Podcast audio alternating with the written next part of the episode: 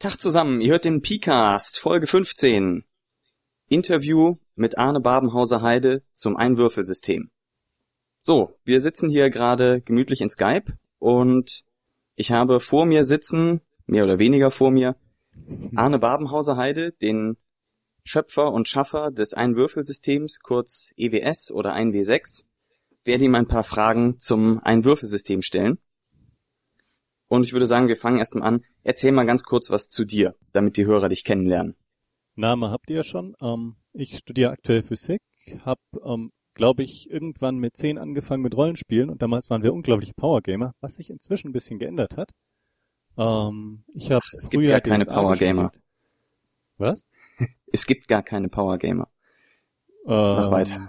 Wir haben zumindest sehr viele Orks getötet und uns, über, und uns überhaupt nicht um irgendwelche ähm, äh, rollenspielerischen, also um irgendwelche Charakterdarstellungen gekümmert. Aber das hat sich, wie gesagt, dann irgendwann geändert über die Jahre.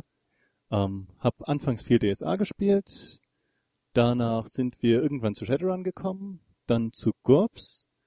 Ähm, kurze Runden hatten wir eigentlich nie so sehr, sondern meistens relativ lange Kampagnen und One-Shots haben sich meistens eher so auf sechs, sieben Runden dann ausgedehnt, selbst wenn sie für eine Runde geplant waren. Hm, kenn ich. Ähm, ich spiele jetzt seit, ich glaube, fünf, sechs Jahren an meinem Geburtstag meist eine Rollenspielrunde mit Freunden zusammen und probiere da auch neue Konzepte aus und bin jetzt seit, ähm, ich glaube, 2002 am Arbeiten am EWS.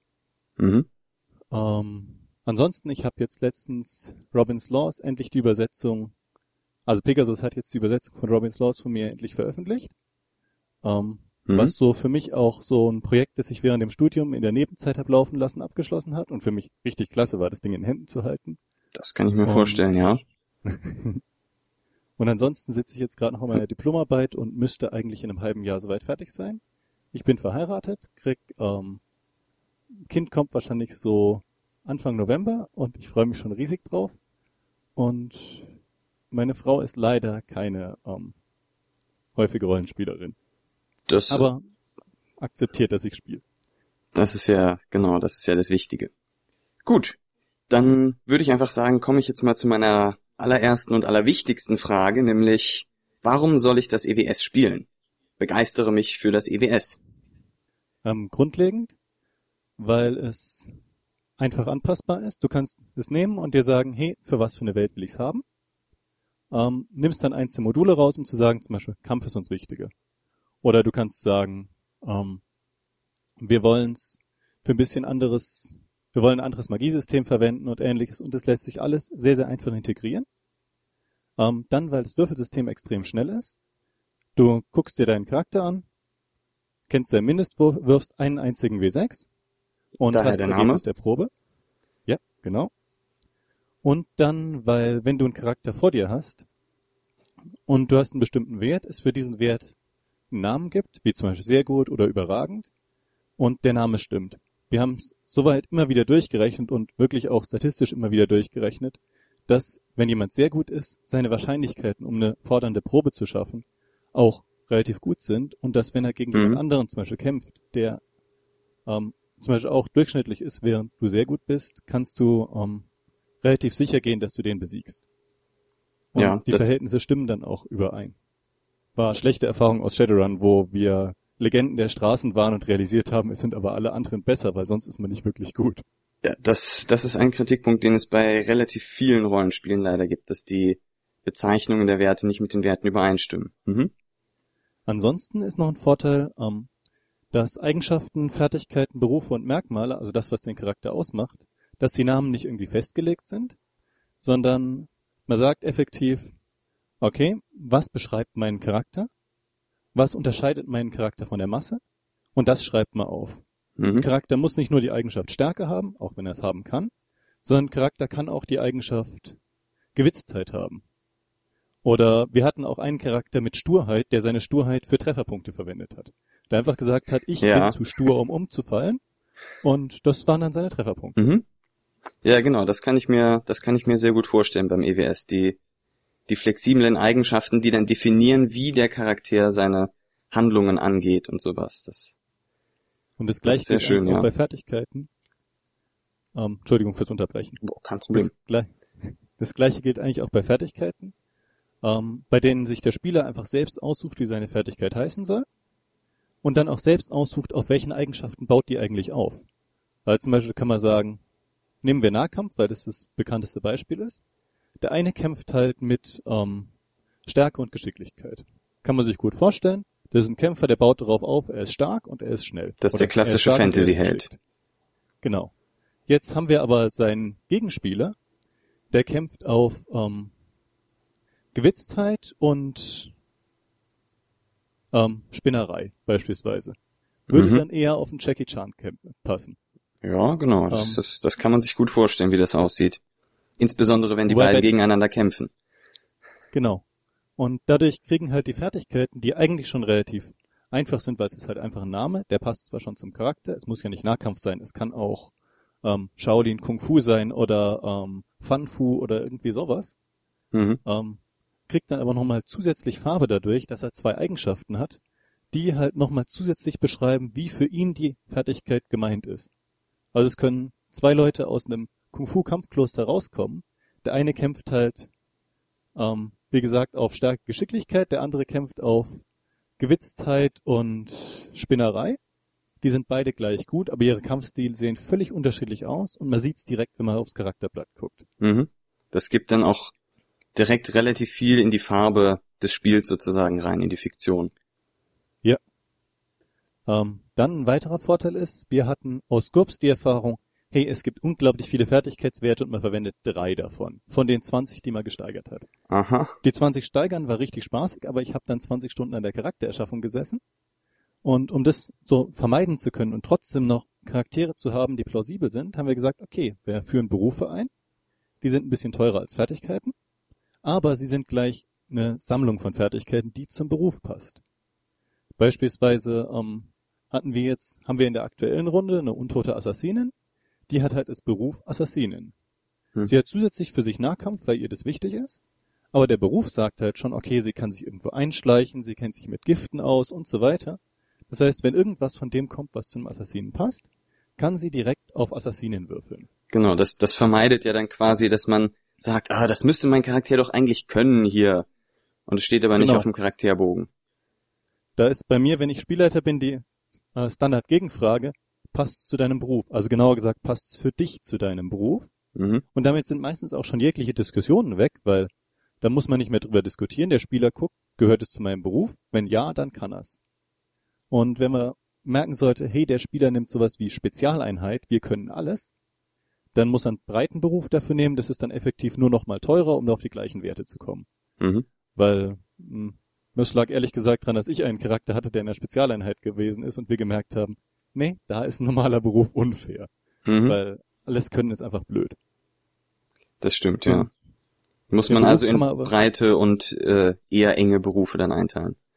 Genau, es gibt normale Berufe, das ist sowas, was man als allgemeinen Beruf ansieht. Und wenn der Beruf halt unglaublich viele Fertigkeiten gibt, dann ist es halt ein breiter Beruf, der ist dann ein bisschen teurer. Also deutlich mhm. teurer. Dazu kann man Berufe nicht nur verwenden, um zu sagen, was habe ich im Beruf gelernt, sondern man kann sie noch als Hintergrund nehmen, dass man beispielsweise sagt, okay, ich habe ähm, einen Charakter, der kommt, die meisten Hörer werden DSA kennen, deswegen mal als Beispiel, wir haben einen Charakter, der kommt aus Gareth, also kann er einen Hintergrund nehmen, das ist effektiv ein Beruf, der sagt, in Gareth aufgewachsen. Idealerweise sogar in Gareth aufgewachsen als Sohn eines Händlers dann kann er alles, wo man denkt, dass es der in Gareth aufgewachsene Sohn eines Händlers kann. Also so das, das Stadtmenschentum und vielleicht ein bisschen mit Geld umgehen und solchen Geschichten. Mhm. Genau. Und der zweite sagt dann halt, ich bin Moha, ähm, das ist mein Hintergrund. Beruf habe ich vielleicht noch mal irgendwie ähm, sowas gelernt wie jetzt Jäger oder sowas. Aber grundlegend, ich bin Moha, ich kenne mich mit der Kultur aus, ähm, ich kann im Wald überleben und so weiter. Das heißt, selbst wenn der jetzt vielleicht seinen Beruf nie wirklich gut gekonnt hat, sich den Beruf nicht genommen hat, weil er sagt, ich war ein völlig unfähiger Moha, was meinen Beruf angeht, ich war Jäger, aber ich kann kein Tier jagen, hat er vielleicht trotzdem im Hintergrund Moha. Das heißt, ähm, er weiß dann, wie kann im Wald überleben, kennt vielleicht so die grundlegenden Sachen da, kennt sich mit der Kultur aus. Und damit hat man direkt diese Frage drin, äh, die Frage beantwortet, was kann denn so jeder? Weil zum Beispiel jemand aus Gareth, der kann wahrscheinlich schwimmen. Moha kann das wahrscheinlich auch. Ähm, Aber wenn wir jetzt, sagen wir, eine Science-Fiction-Welt nehmen, jemand, der auf einer Raumstation lebt, der kann mit Sicherheit nicht schwimmen. Mhm. Und der aus Garrett kann vielleicht noch reiten, wenn seine Eltern relativ reich waren. Der Moha kann das sicher nicht. Das heißt, man hat direkt mit dem Hintergrund noch mit drin, was kann ich so als Grundannahmen für meinen Charakter machen. Mhm. Unabhängig von dem, womit er seinen Lebensunterhalt verdient. Genau. Eben der Hintergrund. Ähm. Dann ist noch ein weiterer Vorteil, dass man Sachen aus GURPS und Fudge direkt verwenden kann. Also Fudge und Fate sind in dem Fall so gut wie das gleiche, weil die auf dem gleichen Wertesystem basieren. Das heißt, ähm, zum Beispiel bei GURPS, ich kann Probenmodifikatoren direkt übernehmen. Das EWS hat fast die gleiche Größenskala von Werten ähm, wie GURPS. Also GURPS hat so Durchschnittswert ist 10, EWS hat 12. Ähm, aber Mhm. Modifikatoren bei GURPS sind ungefähr die gleichen wie beim EWS. Das heißt, wenn ich zum Beispiel so eine Regel habe, wie zum Beispiel, wie lang überlebe ich im All? Oder wie viel kann ich tragen? Oder irgendwelche anderen obskuren Sachen, wie wie viel Schaden verursacht Gift X. Dafür hat GURPS schon ganz tolle Regeln. GURPS hat von Quellenbüchern eine riesige Masse von eigentlich ungefähr allem, was man sich vorstellen kann. Mhm. Und die kann man im EWS direkt verwenden. Ähm, das heißt, was man zusätzlich verwenden kann, sind Merkmale aus GURPS. Es gibt so dieses GURPS Kompendium mit, ich weiß nicht genau wie viel, 100 Seiten Un- unendlich viel, ja. Die kann man direkt verwenden. Es gibt eine einfache Umrechnungsskala, mit der man dann sagen kann, wie viel kostet dieses Merkmal für uns. Und bei Fudge ist, da kann man eigentlich auch alle Regeln nehmen. Man multipliziert sie einfach mit drei. Oh ja, also beziehungsweise alle Werte, die in Fudge vorkommen. Mhm. Und damit hat man effektiv Zugriff auf die gesamten Sachen von GURPS und Fudge, so dass man, wenn man das EWS verwendet, nicht das Rad neu erfinden muss. Man kann einfach sagen, hey, da haben andere schon 15 Jahre lang, zumindest im Fall von GURPS 15 Jahre lang, richtig tolle Arbeit geleistet. Wir wollen aber noch ein bisschen mehr. Unser Regelsystem soll ein bisschen anders funktionieren. Aber wir können die Sachen von GURPS als Grundlage verwenden. Mhm. So, Und- da habe ich jetzt ganz schön viel drüber gequatscht. Das äh, es ist auch die wichtigste Frage. Insofern ist es schon okay, da viel zu, zu erzählen. Ähm, dann gibt's noch einen Vorteil, dass das EWS sauber hoch und runter skaliert. Das heißt, effektiv ist es problemlos zu sagen, ich habe einen schwachen Charakter, ich habe einen starken Charakter, die sind in der gleichen Runde und die interagieren jetzt miteinander. Man kann Charaktere von der Schwäche von einer Maus effektiv bis zu einem Panzer ähm, mit dem gleichen Regelwerk abhandeln. Ähm, Mhm. Funktionsweise ist es gibt ein Modul, das ist das Kategoriesystem, da werden die dann einsortiert, ähm, damit man nicht irgendwelche unglaublich großen Zahlen hat. Also Standardzahlengröße geht nur von 0 bis 36.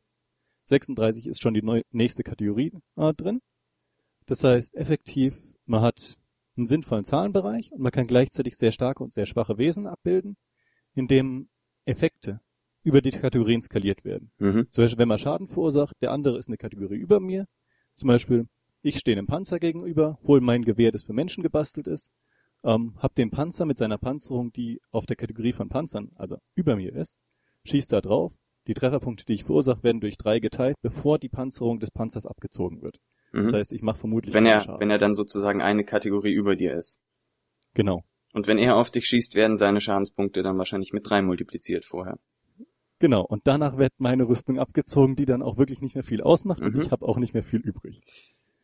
Das Ähm. klingt sinnvoll, ja. Gleichzeitig ist es, dass Mindestwürfe, wenn zum Beispiel Mindestwurf drei Punkte höher ist, aber auch mein Fertigkeitswert drei Punkte höher ist, habe ich die gleichen Chancen. Mhm. Das heißt, effektiv dadurch kommt nicht das auf, was man bei Poolsystemen gerne hat, dass ähm, die Unterschiede, ich habe eins, du hast drei und wir haben unterschiedliche Mindestwürfe, dass da die Wahrscheinlichkeiten völlig unterschiedlich sind. Mhm. Das war auch der Grund, warum wir das Würfelsystem so gewählt haben und nicht anders. Genau, du hast ja diesen, diesen Plus-Minus W6, das ist ja eine lineare Wahrscheinlichkeitsverteilung Ja, also von plus Werten, die minus dann W6 rauskommen. Plus minus W6 ist eigentlich, man hat seinen Grundwert, man nimmt einen W6, würfelt mal was Gerades, addiert man es auf seinen Grundwert, würfelt man was Ungerades, zieht man es davon ab. Dadurch sind auch die Schwierigkeiten auf der gleichen Größenordnung wie die Werte, die man hat.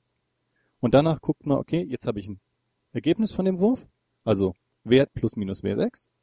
Und das vergleiche ich jetzt mit, mit dem Mindestwurf. Wenn ich den Mindestwurf erreiche, dann habe ich die Probe geschafft. Wenn ich ihn nicht erreiche, habe ich die Probe nicht geschafft. Wobei ich sagen muss, Und- da wäre es cool, wenn man Würfel hätte, wo man die ungeraden Zahlen dann irgendwie rot anmalen würde und die geraden Zahlen schwarz, damit man weiß, was man zu addieren und was zu subtrahieren hat. Also ich glaube, Ja, wenn man das also- ein bisschen macht, gewöhnt man sich sicherlich dran. aber ja. bei ein, zwei Runden mit Leuten, die das System noch nicht kannten, haben die dann immer geguckt, ähm, addieren, subtrahieren. Ja. Das hat halt immer ein bisschen gedauert. Das hat das Spiel nicht wirklich aufgehalten, aber das war immer so die Frage. Also das, das habe ich auch schon als Rückmeldung von Leuten gehört, die einmal mitgespielt haben, oder die halt das erste Mal mitgespielt haben, dass man sich daran gewöhnen muss, dass halt äh, ungerades abgezogen wird. Ähm, das mit den Würfeln ist auch was, was schon angedacht ist, aber ich glaube, dafür haben wir einfach nicht die Ressourcen, um dann auch Würfel, Würfel beizulegen. Das, das, äh, das kann ich mir vorstellen. Da gibt's ja selbst bei den Fatsch-Würfeln, die ja auch für Fate benutzt werden, wo eigentlich schon relativ große Verläge, sage ich mal, dann hinterstehen, ist ja auch schon eher schwer, die zu bekommen. Ja. Ja. Ähm, ansonsten ich überlege gerade noch, ah, ein Vorteil ist noch, dass es ist ja grundlegend einfach anpassbar. Der Grund, weswegen es so ist, ist eben, weil wir keine festgelegten Eigenschaften haben, weil die Art der Eigenschaften, die gewählt werden, meiner Meinung nach schon die Welt mitdefinieren. Ähm, mhm. Im krasseren Beispiel hätten wir das, wenn man Charakterklassen wie in D&D hat. Eine Welt, die D&D-Charakterklassen hat, ähm, hat direkt schon ähm, grundlegend eine bestimmte Funktionsweisen, wie sie auf, aufgebaut ist. Genau, und dadurch ist die Freiheit von dem Weltendesigner eingeschränkt, genauso wie auch grundlegend vorgegebene Eigenschaftsnamen oder Fertigkeitsnamen wird auch schon die Freiheit des Weltendesigners einschränken. Und ein weiterer Punkt, was wir dafür machen, ähm, das grundlegende EWS ist neutral dem Fokus gegenüber, das heißt effektiv vom Regelfokus heißt, wie viel Regelzeit nimmt eine bestimmte Aktion in Anspruch. Beispielsweise ähm, wie lang dauert es, einen Kampf gegen eine Person auszukämpfen, wie lang dauert es rauszufinden, ob ich den überzeugen kann, dass er doch mir seine Ware 10% billiger geben soll. Wenn man das Grundsystem vom EWS nimmt, ohne irgendwelche Module drin, ist es in beiden Fällen ein Wurf von jedem Beteiligten. Das heißt, der Händler und ich nehmen einen Würfel und wir würfeln. Danach steht das Ergebnis fest. Im Kampf, im Grundsystem ist es genauso. Beide würfeln. Danach steht fest, wer ohnmächtig ist und wie viele Wunden der Gewinner hat. Mhm. Ähm, da das für uns von Kämpfen her zu undetailliert ist, haben wir ein Fokusmodul dafür. Da kann man sagen, okay, Kämpfe sind uns wichtige. Aber wenn wir beispielsweise Diplomaten spielen, ist es völlig irrelevant zu sagen, wir kämpfen den Kampf jetzt genau aus. Das Einzige, was relevant ist, besiegt der Attentäter meinen Leibwächter oder besiegt er ihn nicht. Und das ist ein einzelner Wurf. Für einen Diplomaten ist viel wichtiger, ähm, schafft er es noch, seine Informationen rüberzubringen. Mhm. Und da wird man dafür halt dann detailliertere Regeln schreiben. Ja. Ähm, ansonsten ein weiterer, auch mir sehr wichtiger Punkt. Ähm, es ist frei lizenziert. Die gesamten Grundregeln stehen unter der GPL. Das ist die ähm, GNU General Public License, die verbreitetste Lizenz für freie Software. Und ich habe auch selbst diese Lizenz, ich weiß nicht wie oft, ähm, gelesen, um sicher zu gehen, dass sie auch wirklich das tut, was sie soll. Der Effekt davon ist nämlich gerade, dass ein Weltendesigner sagen kann, ich nehme die Regeln, wenn ich irgendwas an den Regeln ändere, muss ich es auch freigeben. Meine Welt dagegen ist nicht direkt mit den Regeln gekoppelt. Die GPLv3 macht das Ganze relativ abstrakt. Ähm, das geht dann über äh, Intimate Control Flow und ähnliches Zeug, aber effektiv heißt es so viel wie Weltendesigner, die EWS-Regeln übernehmen, können das, gesamte Regelwerk nehmen, können es in ihr Buch direkt abdrucken. Wenn sie irgendwelche Regeländerungen machen oder eigene Regeln schreiben, müssen sie die auch freinehmen, mhm. freigeben. Als Feedback sozusagen zum, zum Grundregelwerk. Genau. Ihre Welt dagegen gehört Ihnen und die müssen Sie auch nicht freigeben oder sonst irgendwas damit machen. Das heißt, also die Grundlage ist davon, ich hab's eigentlich lieber, wenn alles frei ist, aber ich weiß, was es bedeutet, eine Welt zu schreiben. Ich weiß, dass eine Welt für einen oft wie das eigene Kind ist, gerade wenn man sehr lang dran gearbeitet hat, da will man mhm. vielleicht nicht, dass jemand anders drin rumschreibt. Und deswegen, ich fände zwar schön, wenn Weltendesigner sagen, hey, wir geben unsere Welten auch unter der GPL frei, also wir erlauben anderen auch, sie zu ändern. Aber ich kann es gut verstehen, wenn ein Weltendesigner sagt, ähm, ich will aber nicht, dass jemand in meiner Welt rumschreibt. Ja. Auf die Art macht und auf die Art macht es EWS halt grundlegend für Weltendesigner viel einfacher, ihre eigene Welt zu veröffentlichen, weil der Weltendesigner nicht gleichzeitig noch Regeldesigner sein muss. Er muss sich nicht damit auskennen, wie man Welt Regeln jetzt so macht, dass sie balanciert sind. Ähm, auch mit der Grund, wir sitzen seit fünf Jahren dran, das EWS-Regelwerk immer weiter zu polieren und könnten inzwischen sogar sechs Jahre sein, sind inzwischen sechs Jahre. Und wir wissen, dass es nicht ganz einfach ist, Regeln so zu schreiben, dass sie auch wirklich skalieren, dass sie ähm, ausgeglichen sind, dass wenn jemand so und so viel zahlt für seinen Charakter, dass er dann auch wirklich das bei rauskriegt und halt nicht irgendwelche völlig unausgeglichenen Sachen mit drin sind. Und das sollten Weltendesigner nicht machen müssen. Weltendesigner sollten sich auf ihre Welt konzentrieren können und dann Mhm. da was Wundervolles schaffen und dann halt Regeln direkt verwenden können. Mhm. Gut. Ähm, ja, ich glaube, das war so mein grundlegendes, Dann- warum ist das EWS cool? Genau, jetzt hast du schon ganz viele von meinen Fragen, die hier auf dem Zettel stehen, halb abgearbeitet. Ähm, können wir vielleicht noch ganz kurz später darauf zurückkommen. Sag noch mal gerade der, der Grundkern des EWS in einem Satz. Von mir aus auch zwei, aber mehr nicht. Ähm, effektiv ein Satz. Ähm, es ist, es ist ein, das EWS ist leicht anpassbar. Man kann jede Aktion mit einem einzelnen Wurf abhandeln, zumindest jede leichte. Es skaliert frei. Ähm, die Werte, die man seinem Charakter geben kann, die Namen von denen stimmen wirklich mit denen überein, was man in Realität, also was man dann wirklich in der Rollenspielrealität hat und es ist frei lizenziert. Das wäre so ein Satz. Klingt jetzt leider noch nicht ganz so, wie ich ihn gern klingen lassen würde, aber das packt so die grundlegenden Sachen. Ja, ja. Das also halt gut, einfache genau. Das ist, Anpassbarkeit, der Plus-Minus W6, das Würfelsystem, dann, dass die Namen der Werte wirklich stimmen und es ist frei lizenziert. mhm. Gut. Das ist so auch für mich das mitwichtigste. Da sag doch noch mal ganz kurz, wie bist du denn darauf gekommen, dein eigenes Rollenspielsystem zu schreiben? Also ich meine, natürlich ganz viele Rollenspieler denken sich irgendwann, ja, ich muss jetzt hier mein eigenes Rollenspielsystem schreiben und so, aber wie bist du jetzt explizit auf das EWS gekommen? Ähm, das hat eigentlich mit GURPS angefangen, weil ich hatte eine eigene Fantasy-Welt geschrieben. Die gibt's auch noch im Netz unter erinja.de. Ähm, und da spielen wir auch heute noch drin, aber jetzt mit dem EWS. Und die Schwierigkeit war, ich hatte mir gedacht, hey, es wird eine High-Fantasy-Welt und Magie an allen Ecken. Es ist groß genug, dass man auch verrücktes Zeug machen kann, ohne dass es irgendwie den Rest der Welt beeinträchtigt und so. Ähm, ja, und dann haben wir das anderthalb Jahre gespielt mit GURPS als Regelwerk und anfangs hat's auch so High Fantasy angefangen, aber ich habe gemerkt, es wurde immer staubiger.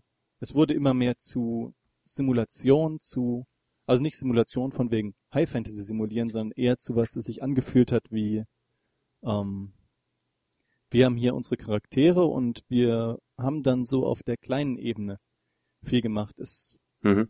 die Fantasie ist rausgefallen einfach. Ich habe irgendwann gemerkt, okay, und jetzt ist dieses Regelwerk kein, also jetzt ist die Welt keine Fantasy-Welt mehr, sondern sie ist eine Mittelalterwelt, in die wir halt zufällig ein paar zusätzliche, ähm, Ja. zusätzlich ein paar zusätzliche Fähigkeiten reingepackt haben, aber die Fähigkeiten sind nicht wirklich wichtig und Also so ein bisschen das, was mit DSA auch bisweilen ja an einigen Stellen passiert. Dass ja, das Ganze ich, bei DS, sehr weltlich wird sozusagen.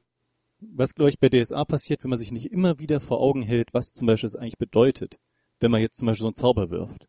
Mhm. weil es halt doch sehr schnell sehr mechanisch wird und bei GURPS noch viel stärker sehr mechanisch werden kann. Zumindest bei uns wurde. Und ich habe dann lange drüber nachgedacht, woran liegt's, habe auch versucht, bei mir am Leitestil zu drehen und habe irgendwann gemerkt, ähm, dass das Regelwerk die Physik der Welt drunter bietet. Und diese Physik war eine relativ trockene Physik. Da war wenig Fantasie mit drin, da war, wenn ich jetzt eine bestimmte Aufgabe habe, konnte ich direkt hundertprozentig abschätzen, ich kann die schaffen, ich kann die nicht schaffen und die Abweichungen von dem waren sehr, sehr gering. Das heißt, es war halt eigentlich alles schon sehr leicht vorzuberechnen und es ist irgendwie diese Fantasie rausgefallen. Man hatte nicht mehr die großen Handlungen und die wundervollen Effekte da drin, sondern es war halt schon recht viel, ja, und jetzt schiebe ich meine Figur auf dem Brett einen Schritt vor und dann habe ich diesen Effekt. Mhm. Und das hat, und da habe ich irgendwann gemerkt, okay, ähm, vielleicht liegt's am Regelwerk. Hab mir angeguckt, ähm, wie es läuft und habe halt realisiert, ja, es liegt wirklich am Regelwerk. Dieses Regelwerk macht es zu vorberechenbar, was passieren wird. Mhm. Und dann habe ich mir gedacht, okay, was hätte ich denn gerne? Hab dann überlegt, okay, ich hätte gerne auch schon, also bei dem Regelwerk, es sollte schon ein ganz neues Würfelsystem haben, was es noch nicht da ist. Ja, ich glaube, das hat auch vermutlich jeder Rollenspieler Ja. gedacht. Etwas nie Und- da gewesen ist. Genau, das ist natürlich auch so eine Zielsetzung, die dann mit da ist, die jetzt vielleicht eigentlich nicht unbedingt das Wichtigste ist, Ja. aber die ich schon so als, hey, ich will was Neues machen hatte. Hab dann überlegt, was hatten wir und ich hatte so einen Spielleiter in der Science-Fiction-Runde mit einem anderen System, der hat, wenn die Entscheidung war, klappt's oder klappt's nicht und es keine irgendwie Parameter gab, zu hat er gesagt, Würfel mal, gerade es klappt, ungerade es klappt nicht. Okay, daraus dann- ist dann der Plus-Minus W6 geworden, sozusagen. Genau, das war die Grundlage eigentlich. Das war Mhm. übrigens Luciano Grafeo, falls er das hier irgendwann mal hören sollte. Und die Idee war einfach unglaublich gut, fand ich zumindest. Weil der Vorteil ist halt, es ist dann um diesen Wert 0 ungefähr verteilt. Um Mhm. genauer zu sein, ist es um den Wert 0,5 verteilt, aber ich habe nichts dagegen, wenn Spieler ein bisschen höhere Erfolgschance haben, als man denkt. Das kann man ihnen schon gönnen, ja. Ähm, und dadurch ist dann halt die Idee mit dem Plus-Minus W6 entstanden. Dann habe ich mir gedacht, habe ich die Ressourcen, um ein komplettes Rollenspielregelwerk mit Magiesystem, mit Vor- und Nachteilen und so weiter zu schreiben? Na, eigentlich nicht. Ich sehe ja, wie groß diese Dinger sind und ähm, ich könnte das vielleicht machen, aber es wäre nie so gut wie das jetzt, was bei GURPS schon vorexistiert. Ähm, hatte mir also gedacht, okay, es sollte GURPS-kompatibel sein, also die Größenordnung von Werten ungefähr. Hab dann Mhm. überlegt, okay, was gibt's sonst noch? Das Fatsch ist ein richtig tolles Regelwerk. Es gibt riesig viel Freiheit, aber was stört mich? Ich kann nur durchschnittlich, gut, sehr gut oder überragend sein. Es gibt keine Zwischenwerte. Ja. Okay, GURPS, äh, Fatsch hat als, so als Grundwert hat's 0 und sagt halt Plus oder Minus. Das EWS hat als Grundwert 12 für GURPS-Kompatibilität. Und deswegen sagen wir doch einfach, der Wert einer Eigenschaft ist 4 plus, plus den Fatsch-Wert und das Ganze mal 3. Damit hat man dann direkt Fatsch-Kompatibilität und GURPS-Kompatibilität mit drin. Hat jetzt auch Durchschnittswert ist 12. Teil davon war auch, dass bei DSA, wenn die Charaktere erstmal stark genug sind, der Durchschnittswert einer Eigenschaft nicht mehr 10, sondern 12 ist. Ja. Deswegen kam mir diese Zahl auch sehr passend vor. Mhm. Ähm, und von da aus hat es dann effektiv angefangen, dass ich überlegt habe, okay, wie kann man das machen? Erst gab es noch ein relativ kompliziertes Kostensystem mit Generierungspunkten, die nach GURPS Charakterpunkten gemacht wurden. Ähm, die sind dann so über die Jahre gewichen und wurden einfach zu, ein- äh, zu Strichen, die der Charakter hat, mit denen halt nicht ganz so fein gesteigert wird, aber dafür sehr übersichtlich ist, wie man steigert. Und von da ab ging es dann halt stückwärts vorwärts. Und Mhm. irgendwann kamen die Berufe dazu. Ähm, dann kamen die Kategorien irgendwann mit dazu und wir haben noch an Modulen gearbeitet und zum ersten Mal haben wir es dann nicht in der Fantasy-Welt, sondern in der Science-Fiction-Welt genutzt, aber es hat genauso funktioniert, wie es erwartet war. Also Das ist schön. Ja. Freie Lizenzierung kam dann übrigens, glaube ich, erst ab Version ähm, 1 irgendwas dazu. Die habe ich dann mit hinzugefügt, als ich mit dem Studium ähm, Linux, also GNU Linux kennengelernt habe, freie Software und so und es einfach total klasse fand und dann gemerkt habe, ja, aber sowas gibt's im Rollenspielbereich noch nicht. Warum eigentlich nicht? Es ist doch richtig cool, Leute können zusammenarbeiten und im Rollenspielbereich ist eh meistens nicht genug Geld drin, dass Mhm. äh, jemand mit einem reinen Regelwerk sehr einfach viel Geld machen könnte. Machen wir es doch einfach so, dass die Leute zurückliefern, dann haben wir den Vorteil, es bildet sich eine immer größere Sammlung an sehr guten Regeln, also an geprüften, guten Regelvorschlägen, Regelmodulen, die Leute direkt verwenden können, so dass das Regelwerk halt immer weiter wächst, während immer mehr unterschiedliche Runden es verwenden. Ja. Es gibt ja zwar das, äh, die Open Gaming License, aber ist das die 20, glaube ich, aber die liefert ja nicht so die vollkommene Freiheit sozusagen. Ähm, was die Open machen, Gaming man License will. liefert, also die ist eigentlich auch von der Lizenz her richtig schön, Ja. weil sie sagt, okay, ihr könnt unsere Regeln verwenden, aber sie hat zwei Probleme. Einmal, sie sagt nicht, wenn du neue Regeln schreibst, musst du sie zurückgeben. Genau. Das heißt, es gibt nicht so diesen organischen Effekt, dass dadurch, dass Leute es verwenden, die Regeln auch besser werden, sondern ähm, es sind halt so diese Grundregeln. Und dann können halt Leute die verwenden und dann halt ihre eigenen Produkte schaffen, aber es gibt keinen Synergieeffekt dazwischen. Und das Zweite, ähm, D&D-Regeln, also die 20-Regeln bauen auf Klassen auf und um da was zu ändern, um wirklich zu sagen, ich will ein neues Spielprinzip haben, muss ich neue Klassen schreiben, aber das ist die Hauptarbeit. Das heißt effektiv, ich mache eine neue Welt, ich mache dazu ein neues Regelwerk und schreibe neue Klassen dafür. Wenn jemand anders sieht, meine Regeln sind toll, muss er die Ja. gesamten Klassen von Anfang an nochmal neu schreiben. Und damit können Leute halt damit nicht ganz so leicht ihre Welt verwirklichen. Während halt EWS gerade so gemacht ist, gerade dass man zum Beispiel Eigenschaften frei wählt und so, ähm, dass man seine Welt sehr einfach damit verwirklichen kann. Mhm. Dass der Und im Prinzip könnte sagt- man auch dann als, wenn man eine Welt erschafft, ja sagen, okay, in dieser Welt sind folgende Eigenschaften wichtig, deshalb wählt aus diesen Eigenschaften oder sowas. Könnte man ja machen. Genau. Man könnte sogar sagen, ihr habt die Vorgabe, ähm, ihr müsst mindestens diese zwei oder drei Eigenschaften wählen. Ihr dürft maximal sechs Eigenschaften wählen zum Beispiel. Das heißt, dann hat jeder schon mal die Eigenschaften und wer sie halt nicht steigert, weiß halt, okay, ich verschenke damit Möglichkeiten, meinen Charakter stärker zu haben. Mhm. Das heißt, dadurch wird dann auch so der Sinn dahinter gegeben. Genau, Warum der Fokus wird Leute dann Eigenschaften aus meiner Welt nehmen. Ja. Hm? Gut, gut. Also dann ja. Ähm, grundlegend dadurch hat sich das dann entwickelt, Fertigkeiten, Berufe halt auch genauso. Damit man halt auch als Weltendesigner die maximale Freiheit hat, das Regelwerk anzupassen. Genau, dass man sagen kann, welche Sachen sind relevant, aber bei denen nicht dann groß in die Mechanik eintauchen und sich Werte und solche Geschichten dann groß überlegen muss. Genau, sondern einfach sagen kann, die Sachen, die von meiner Welt noch nicht existieren, die Regelteile schreibe ich, die anderen weiß ich, sie funktionieren, es steht in jedem Modul oben drin, den und den Effekt wird es vermutlich auf dein Spiel haben. Mhm. Also ähm, kann ich direkt die passenden Module rauswählen. Genau. Wenn wir jetzt gerade bei den Modulen sind, leite ich direkt mal über. Nenn doch mal ein paar interessante Module. Also grundlegend ein Modul, das vermutlich äh, so gut wie jede Gruppe verwenden wird, ist das Fokusmodul Kampf. Ähm, das macht Kämpfe ein bisschen detaillierter. Das heißt, man hat wirklich ein Angriffssystem. Ein Angriff wird abgehandelt als ich würfel, der andere würfelt, wer besser würfelt, trifft, dann gibt's Schaden. Ähm, Schlimmes sind wirklich dann Wunden, die man kriegt, die auftauchen, wenn der Schaden effektiv über die Wunschschwelle des Charakters geht. Jetzt viele neue Konzepte. Ähm, Wunschschwelle heißt, man nehme sein Schadensattribut, seine Schadenseigenschaften teilt es durch drei. Wenn der Schaden die erreicht, dann hat man eine Wunde. Ähm, Schaden, Und kriegt dann Abzüge. Genau, kriegt dann drei Punkte Abzüge auf alle seine, auf alle seine Würfe. Ähm, Schaden heißt effektiv, ich würfel, der andere würfelt. Wer besser ist, kriegt die Differenz zwischen beiden Würfen. Also ich habe zum Beispiel 12, der andere hat 15. Ich würfel eine 4, der andere würfelt eine 2. Dann habe ich 14, der andere hat, also ich habe 12 plus 2 sind 14. Ich habe 4 gesagt, würfel ich, oder? Ich äh, weiß es ehrlich gesagt nicht. Egal. Also ich würfel eine 4, der andere würfel eine 2. Ich habe 12 als Wert, addiere also 4, komme auf 16, der andere hat zum Beispiel 15 als Wert, addiert 2, kommt auf 17. Das heißt, er trifft mich, weil er besser würfelt. Die Differenz zwischen beiden Werten ist 1. Das wird in den Schaden mit rübergenommen. Darauf wird der Waffenschaden addiert. Zum Beispiel bei einem Schwert 4 und dann die Rüstung abgezogen. Mhm. Ähm, zum Beispiel jetzt dickere Straßenkleidung 1. Das heißt effektiv, der hat einen Punkt Schaden, plus 4 von seiner Waffe, minus 1 von seiner Rüstung, kriegt also gerade 4 Punkte Schaden durch. Wenn ich Was dann normalerweise für eine Wunde reichen würde, gerade so. Genau, das wäre gerade eine Wunde und danach habe ich dann ordentliche Abzüge, die in einem Kampf auch sehr nervig sind. Was nach einem also Schwertreffer auch, auch nachvollziehbar ist.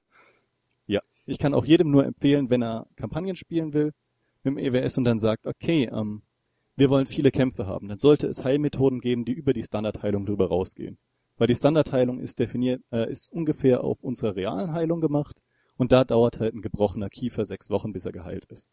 Ähm, das ist für ein Rollenspiel nicht so ideal. Das heißt, ein Weltendesigner, der ein weniger realistisches, dafür eher actionlastiges System haben will, sollten halt gucken, ich habe einen Heiler in der Gruppe oder wir haben Heiltränke oder Medkits oder sowas. Mhm. Oder Super Science das heißt, bietet sich ja immer an. Genau. Das heißt, Fokusmodul Kampf ermöglicht ein relativ detailliertes Ausspielen der Kämpfe. Und es gibt auch eine Trennung zwischen Nah- und Fernkampf. Fernkampf ist einfach, ich würfel gegen Mindestwurf und wieder die Differenz, die ich zum Mindestwurf habe, wird zu meinem Schaden drauf addiert. Das heißt, es sind zwei unterschiedliche Systeme für Nah- und Fernkampf, ähm, weil die sich halt auch dadurch anders anfühlen und weil der Vorteil ist im Nahkampf, dass der so sehr, sehr schnell wird.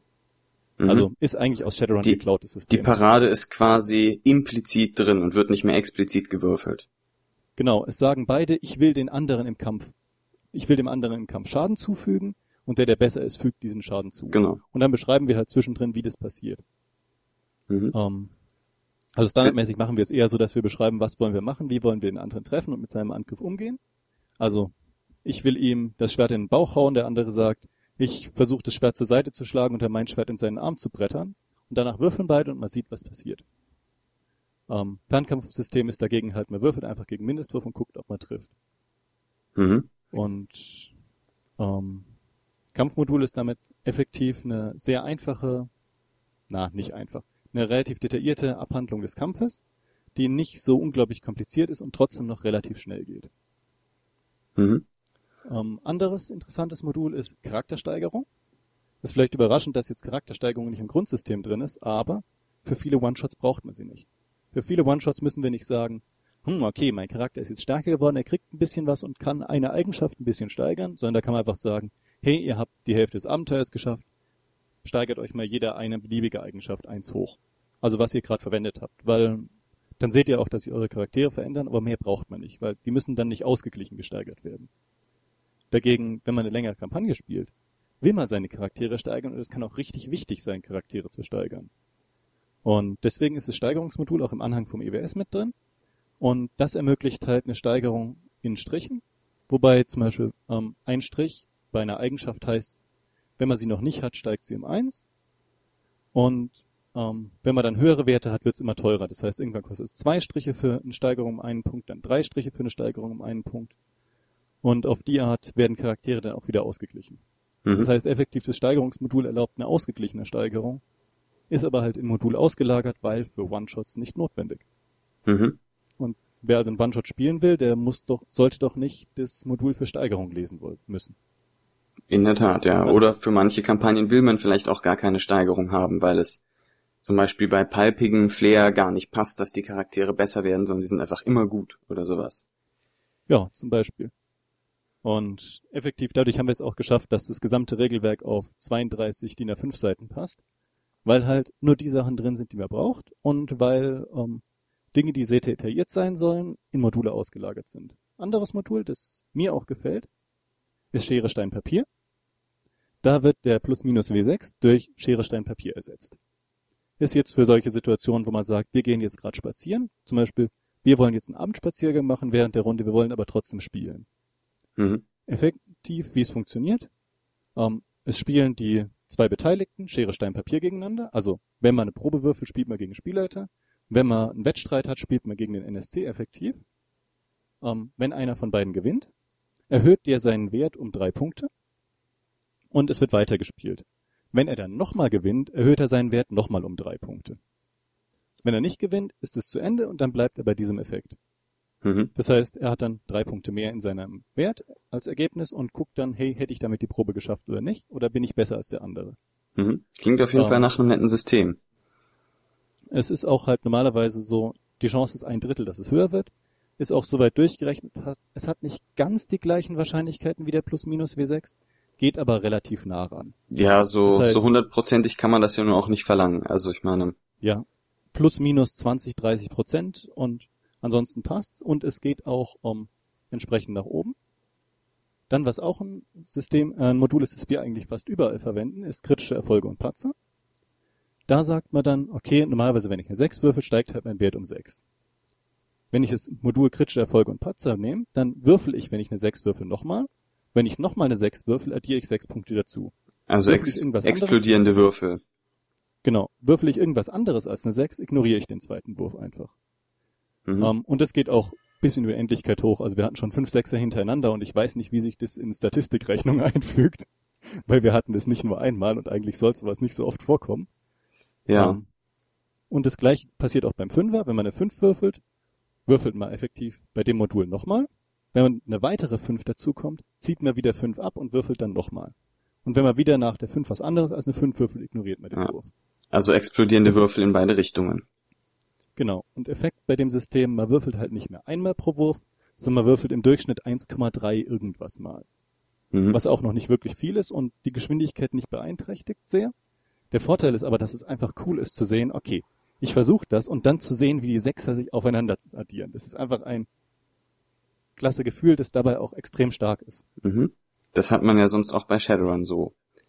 Genau. Wenn man auf das einmal 35 auch, hat oder sowas, ja. Ja, das war auch einer der Gründe, warum ähm, wir es dann verwendet haben, weil ähm, das einfach ein klasse Gefühl ist und einem sehr plastisch zeigt, wie toll diese Probe jetzt gerade gelungen ist. Der andere Vorteil ist, ist, dass dadurch ähm, die lineare Verteilung vom, ein, äh, vom Plus-Minus W6 zusätzlich noch eine exponentiell hochgehende Verteilung kriegt. Das heißt, sehr weit entfernte Werte, zum Beispiel jetzt irgendwie ein Mindestwurf, der 18 über meinem Normalwert ist, ist die Wahrscheinlichkeit plötzlich viel, viel niedriger, es zu erreichen, ähm, als es jetzt zum Beispiel wäre, wenn ich jetzt 12 habe. Also die Wahrscheinlichkeit, um einen Mindestwurf zu schaffen, der 6 Punkte über meinem Wert ist, ist immer noch ein Sechstel. Bei 12 Punkten über meinem Wert ist es schon ein 36. Und bei 18 Punkten ist es ähm, ungefähr 0,5 Prozent. Mhm.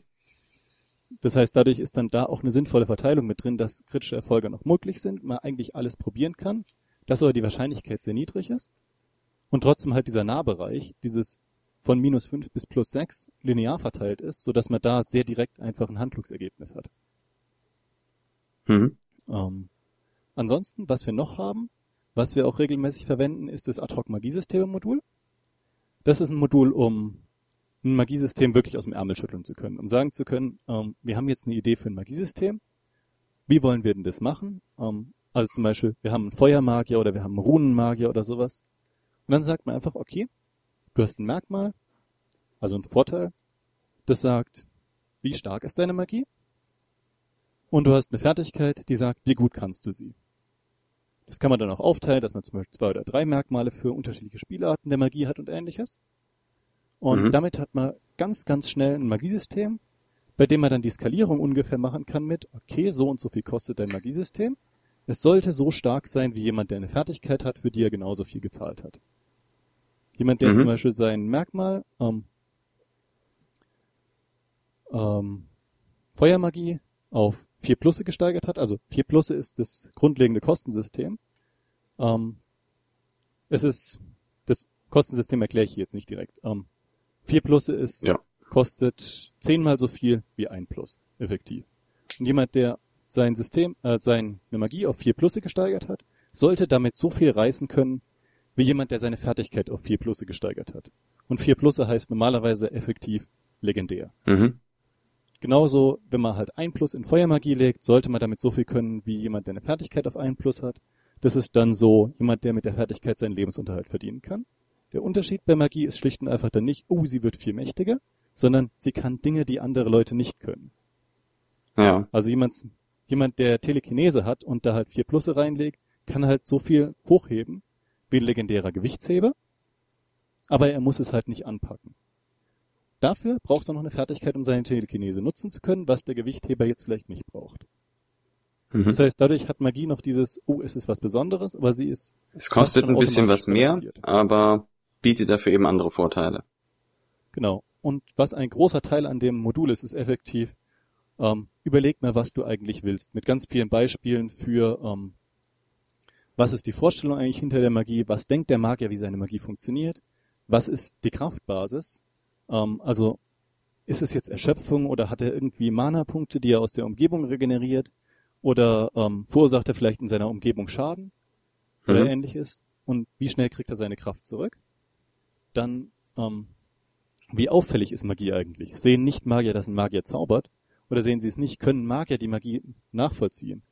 So der Unterschied von ähm, in DSA, du hast deine Formel und dann machst du deinen Ignifaxius und das ist halt ein Ignifaxius und das sieht auch der Nichtmagier, oh scheiße, der will einen Flammenstrahl werfen. Ja. Um, drehen wir, aber gleichzeitig ist es halt auf große Entfernung, wenn ich als Magier einen Kilometer entfernt bin, ich habe keine Ahnung, dass der da gerade in der Entfernung einen Flammenstrahl gezaubert hat. Gegenbeispiel, Herr der Ringe, der Magier kann unglaublich viel machen und wenn er nicht gerade Feuermagier ist wie Gandalf, sieht auch niemand, dass er Magie anwendet, außer einem anderen Magier, der es über den gesamten Kontinent hin spüren kann. Mhm. Und da müssen sich halt die Leute erstmal selbst überlegen, was soll meine Magie eigentlich sein. Und das je nachdem dann eben anpassen. Genau. Mhm. Und dann halt auch die Kosten so anpassen, weil das natürlich den Effekt, den er machen kann, ändert. Dann das gleiche ist zum Beispiel auch Beispiele für Risiko. Ähm, wie riskant ist, einen Zauber zu sprechen? Ist es jetzt, ähm, ich kann zaubern, wie ich meinen Computer verwende. Das Einzige, was passieren kann, ist, dass der Zauber fehlschlägt. Oder kann es passieren, dass wenn ich meinen Zauber versau, dass dann Dämonen aus der Hölle kommen und meine Seele mitnehmen? Was zum Beispiel jetzt bei Warhammer mhm. Fantasy Rollenspiel passieren kann. Was auch sehr schön ist, weil man da langsam wahnsinnig wird und ich hoffe schon drauf, dass mein Magier irgendwann wahnsinnig wird. ja, der Wahnsinn um, ist immer schön, ja. Ja. Und dann solche Sachen wie, wie verbreitet ist Magie? Was kann man dagegen tun? Um, was kann Magie nicht? Eine ganz wichtige Frage für Magie, weil es ist fast wichtiger als das, was sie kann. Die Frage, was kann Magie nicht, könnte zum Beispiel sein, sie kann die Zeit nicht verändern. Oder Magier können keine neuen Zauber schaffen, es existiert schon alles. Oder, oder keine ähm, lebenden Wesen beeinflussen. Oder Magie kann nicht das regenerieren, was man für Magie braucht. Also zum Beispiel, mhm. wenn Magie erschöpft, dann sollte Magie keine Erschöpfung zurückgeben können. Weil ansonsten stehen halt zwei Magier nebeneinander und erhöhen immer wieder ihre Erschöpfung und hauen dann Zauber mhm. raus. Ähm, und dann solche Sachen wie, was macht die Umgebung aus, gibt es auch viele Beispiele zu. Das heißt, effektiv, das Modul ist ein ganz einfaches Regelsystem, und eine große Sammlung an Beispielen und Ideen, was könnte man sich überlegen, wie sein Regel, äh, wie die Magie für den Magier funktioniert. Mhm. Also auch so eine Art und, kreative Anregung, um ein Regel, äh, um genau. ein Magiesystem zu designen. Also ist eigentlich daraus entstanden, dass ich mal die Seite rollenspielmagie.de geschrieben habe, ähm, die auch immer noch im Netz ist und es mich dann sehr ange, also ich habe sie geschrieben, weil es mich sehr angekäst hat, dass ein Autor in einem Buch geschrieben hat, Klappentext, geniales Magiesystem, ganz neu, ich guck rein, oh ja, es ist ein Edelstein-Magiesystem und Leute können die Magie der Edelsteine wecken und damit Effekte machen. Ähm, das ist jetzt aber nicht neu. Und es ist auch nicht kreativ, aber es stand halt drauf, oh, unglaublich kreativ. Und deswegen wollte ich einfach dafür sorgen, dass jemand, der diese Seite gelesen hat, danach nicht mehr sagt, ja, ich mache jetzt das ganz neue Magiesystem, das super kreativ ist und dann halt so ein Edelstein-Magiesystem rausholt, sondern sich wirklich überlegt, ähm, was könnte denn mag bei Magie sein?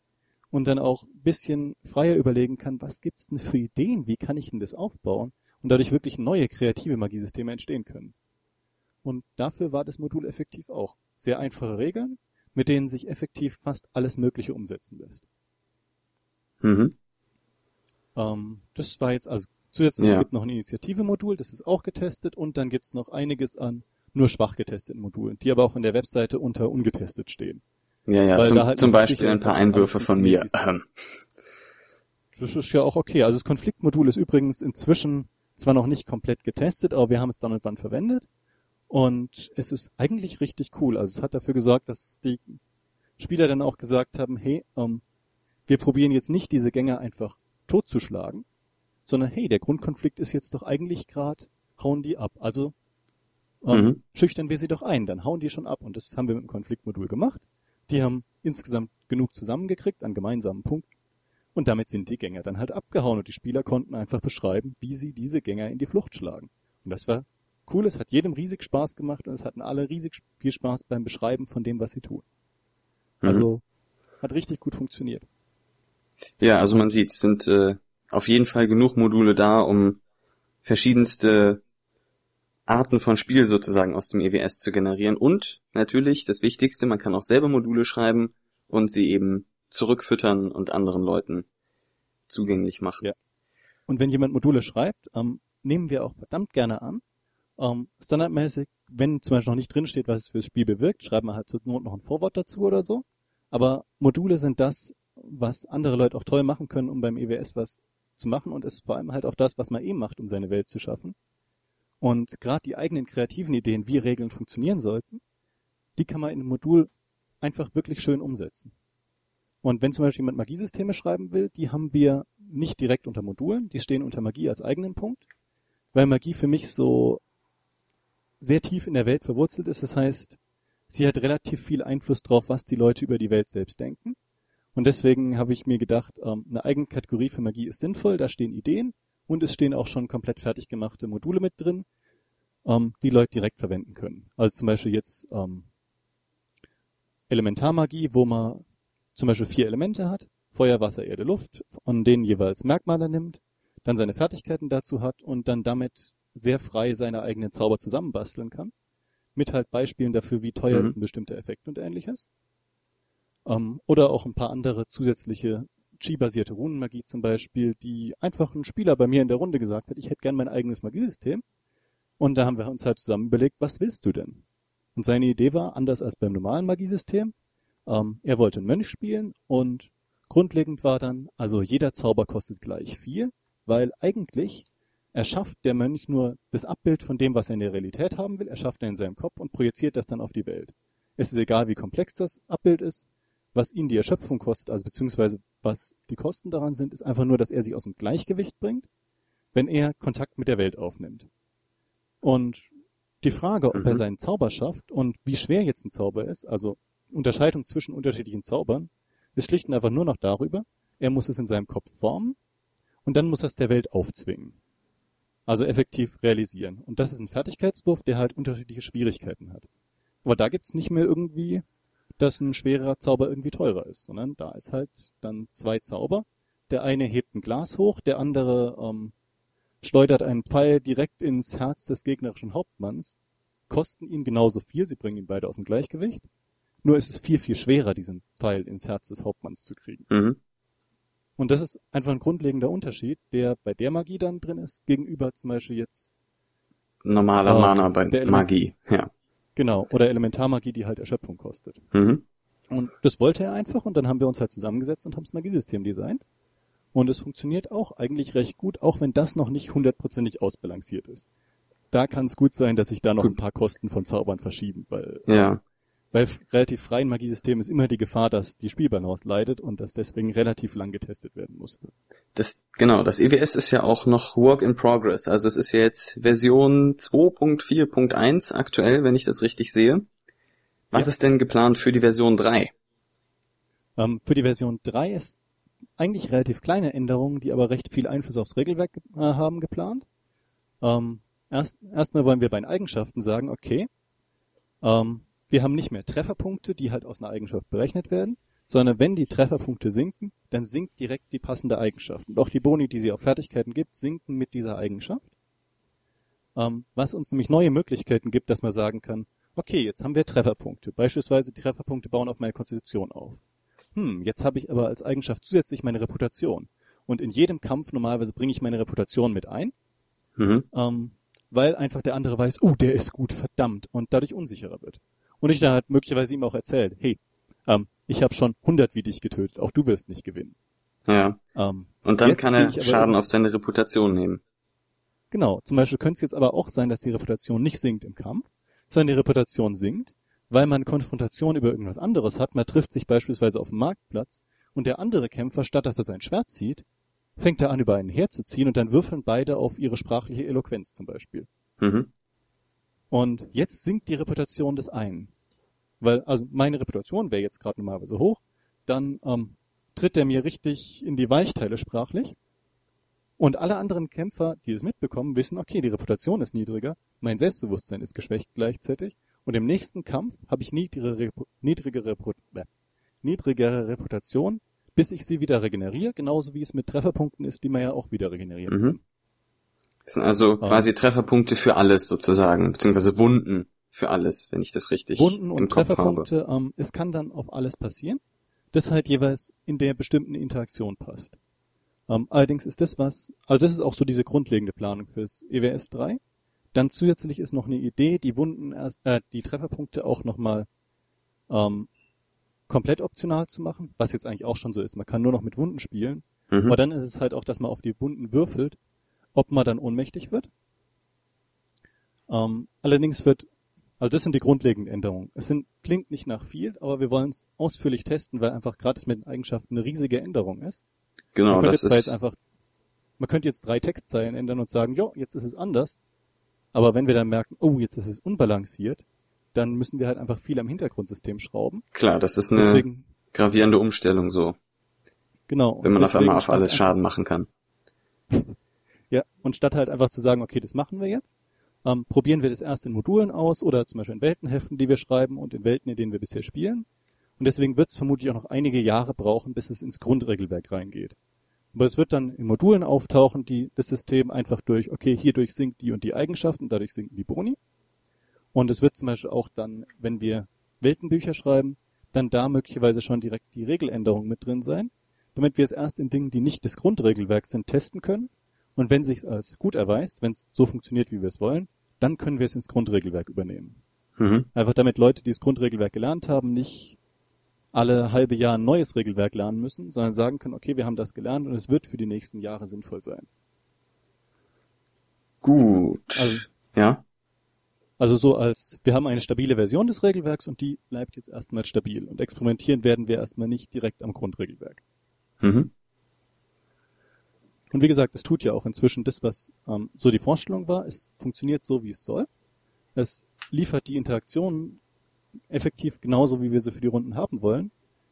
Deswegen, ähm, Ist ja auch schon Version auch so, dass 2 wir sagen irgendwas. Ja, deswegen konnten wir auch sagen, okay, so ist jetzt erstmal stabil, weil jetzt funktioniert es.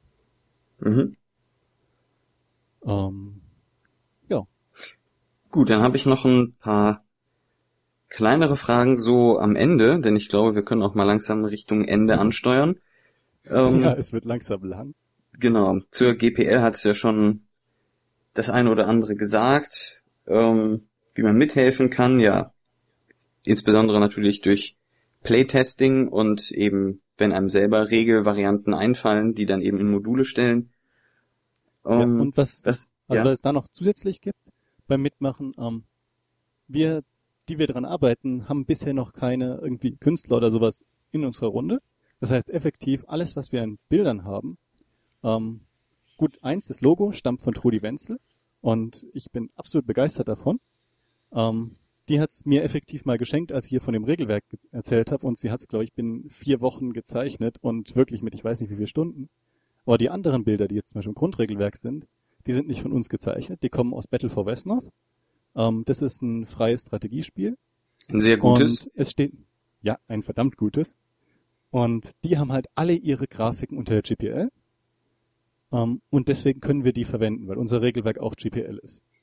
Ähm, allerdings jetzt zum Beispiel für ein Science-Fiction-Regelwerk, weil Westnorth ist größtenteils Fantasy und deswegen halt nicht wirklich Science-Fiction, brauchen wir definitiv Künstler. Da müssen wir jetzt auch gucken, wo wir ähm, noch, ob wir irgendwie Bilder halt halbwegs selbst hergestellt kriegen oder ob es Leute gibt, die sagen, oh ja, ähm, Science-Fiction-Bilder sind cool, zeichne ich gerne, würde ich auch unter der GPL freigeben. Steht ja dann dabei, dass ich sie gemacht habe. Und mhm. eigentlich ist mir es wichtig, dass die Leute meine Bilder sehen, weil aktuell könnte ich zum Beispiel mit denen jetzt eh noch kein Geld verdienen oder das ist das, was ich richtig wichtig finde. Ich will, dass das Leute nutzen oder ähnliches. Oder einfach, weil es eine Herausforderung bietet, wenn Leute rumsitzen und äh, sich überlegen, was soll ich zeichnen, dann, falls ihr gerade diesen Podcast hört oder gehört habt, dann zeichnet doch mal ein Science-Fiction-Bild oder Horror oder irgendwas anderes fürs EWS. Ja, genau. Ähm, das also zum Mitmachen das. Also wir haben auch eine relativ große Seite zum ähm, Mitmachen auf der, also auf der Webseite haben wir auch einen recht großen Text dazu für die verschiedenen Dinge, was man zum Beispiel tun kann, wo, wenn man auf was bestimmtes Lust hat, testen, eigene Welten ähm, mit dem EWS machen, neue Module schreiben, ähm, dann ähm, den Klang und das Aussehen vom EWS formen über Bilder oder Texte, ähm, Fehler finden. Oder auch ganz wichtig, das EWS, wenn man es getestet hat und es einem gefällt, einfach anderen zeigen. Weil ähm, das ist eine Sache, mit dem äh, auch dem EWS richtig geholfen ist, weil wir können nicht auf jede Con gehen. Wir haben leider alle auch begrenzte Zeit und deswegen sind wir darauf angewiesen, dass Leute, denen das EWS gefällt, sagen, ähm, ja, wir wollen das anderen zeigen. Einfach mal eine Testrunde mit anderen Leuten auch machen mhm. und denen vielleicht einfach ein EWS in die Hand drücken. Das ist Grundregelwerk ist 48 Seiten Heft. Zur Not kann man sich aus dem Drucker lassen. Genau. Ja, und wie du ja schon gesagt hast, es eignet sich wirklich gut für One-Shots. Wir hatten das damals auch in meiner Einzelknallerrunde in Bonn noch zwei oder dreimal, glaube ich. Nee, ich glaube dreimal hatten wir es benutzt für einen One-Shot und die Leute waren echt begeistert, wie schnell man sich einen Charakter machen kann und sich eben daran einfinden kann, wie die ähm, Charaktere eben schnell ihre relevanten Eigenschaften bekommen, sozusagen, schnell gut modelliert werden können. Ja, und ich weiß noch, wie ich mich über deine Rezension dazu, also effektiv nicht Rezension, über den Spielbericht gefreut habe. Das war einfach Wahnsinn. Also auch ähm, für jemanden, der den Podcast jetzt hört, ähm, wenn du es EWS mal getestet hast und zum Beispiel einen Weblog oder so hast, ich freue mich riesig über jegliche Spielberichte zum EWS, auch wenn es mal nicht funktionieren sollte, auch darüber freue ich mich. Denn um, nur ähm, aus Kritik kann man wachsen. Genau.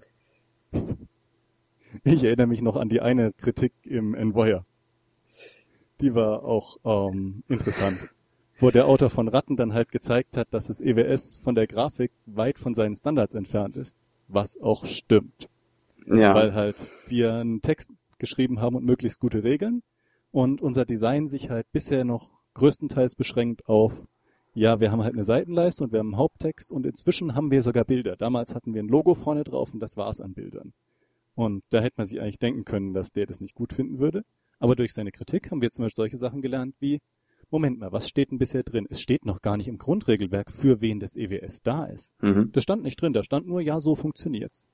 Obwohl für uns einfach ganz klar war, das ist noch nicht ein, also damals war es noch nicht für, jemand will damit einfach was spielen, weil es ist ja keine Welt dabei, sondern damals war es für Regelsystemdesigner und für Leute, die ihre eigene Welt drauf aufbauen wollen. Mhm. Inzwischen ist es soweit ähm, weitergekommen, dass wir auch genau, sauber ihr habt sagen ja auch können, ein paar Welten sogar mittlerweile, oder ja. nicht? Also wir schreiben auch gerade an einem Weltenheft zur Raumzeitwelt. Genau, ähm, das kommt immer mal wieder über rspblogs.de so reingeflattert, da Newsfeeds dazu. Ja, also der Netfeed ist der Inplay-Feed von unserem Spielleiter. Und aktuell verwenden wir diesen In-Play Field auch in unserer Rollenspielrunde. Wir spielen da effektiv alle zwei Wochen am Wochenende. Und ähm, die Netfeeds sind sehr, sehr unfair, wenn man dann hört, okay, gerade kommt dieses ähm, Schiff von denen, die als Götter angesehen werden. Oh, wir haben, glaube ich, schon mal einen von denen totgekriegt. Es sind sicherlich keine Götter, aber es sind die mächtigsten Viecher, weil sie einfach die mächtigsten Waffen haben. Ähm, Mhm. Und es kommt vermutlich auf dem Planeten, auf dem wir gerade sind, ähm, und will da aufräumen. Äh, wir sollten uns beeilen. Mhm. Ähm, Genau. und ansonsten das. Entschuldigung? Ja, sag mal in, Ähm. in zwei kurzen Sätzen, worum sich die Raumzeit so dreht. Also Raumzeit ist eigentlich in erster Linie ein wirklich far-out Science Fiction. Das heißt, ähm, geht so in diesen Bereich Science Fantasy auch mit rein. Ähm, es beschränkt sich größt, also was Science Fiction, die Fiction darin beschränkt sich darauf, ähm, technisch ist fast alles machbar, was nicht durch Gesetze eingeschränkt ist. Mhm. Weil ähm, die Idee war einfach, was zu haben, wo wir unsere Ideen auch reinbringen können, vor allem von unserem Spielleiter, wo der seine Ideen reinbringen kann. Und es ist relativ stark auf StarCraft aufgebaut. Also, Also ähm, High, wer ist ein ja. High Fantasy lesen Science sollte Fiction. Und, genau, ja. Also wer es mal lesen sollte und dann merkt, hm, das klingt aber sehr wie StarCraft und die Namen sind geändert und es gibt ein paar, also es gibt inzwischen relativ ausführliche Änderungen bei einigen Spezies, die sind anders geworden, weil wir halt seit fünf Jahren da drin spielen. Ähm, aber ja, es kommt davon, dass Raumzeit mit ähm, viel NSCs aus StarCraft und so angefangen wurde, weil wir das Spiel einfach richtig klasse finden. Und inzwischen wurde halt eine eigene Welt draus, die auch technologisch auf anderem Stand ist und so weiter. Aber so ein paar Grundideen sind immer noch drin. Mhm. Ja.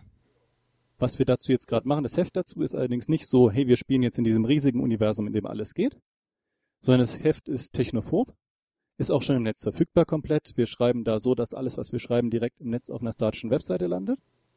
Und da geht's drum, ähm, wir spielen als Piraten oder ähnliches in der Nähe einer kleinen Station, in der Nähe eines Bereichs, in dem ein Teil des Systems Technologie jeder Planet seine eigenen Technologierestriktionen hat. Der eine erlaubt keine Gentechnik, der andere erlaubt nichts, das mit mehr als funktioniert als Muskelkraft und so weiter.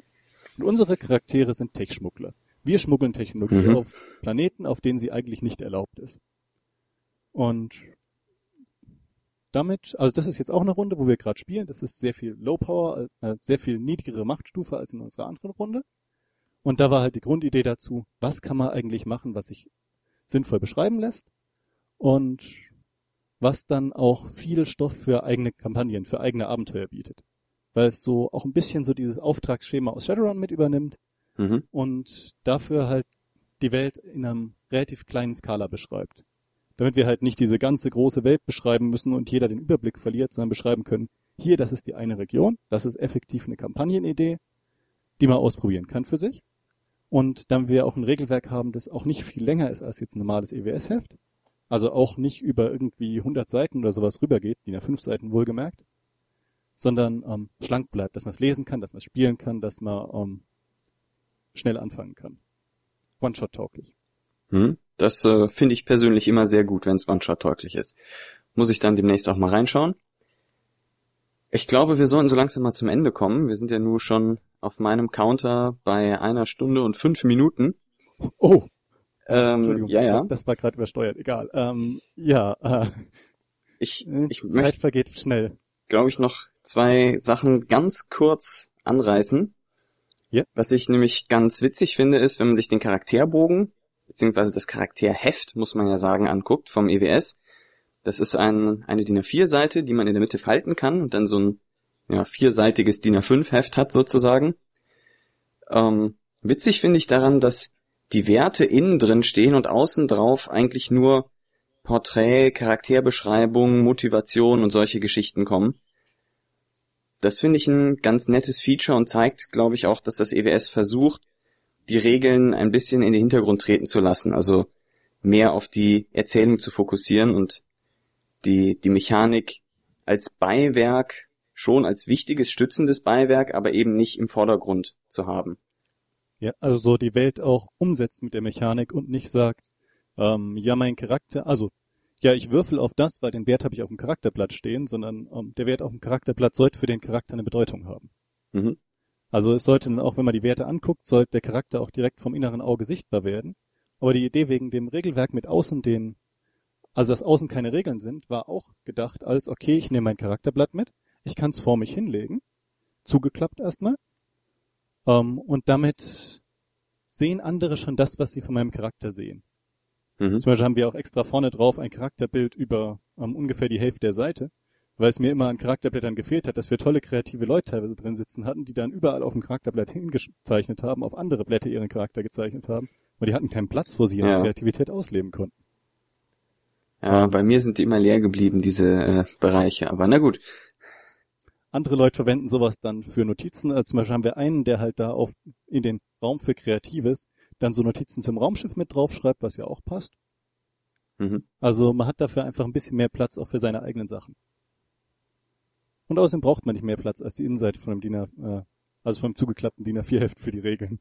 Genau. Und wenn doch noch mal was dazukommen sollte, ist es ja ein Heft, was man dann mit mehreren Zetteln sozusagen erweitern kann.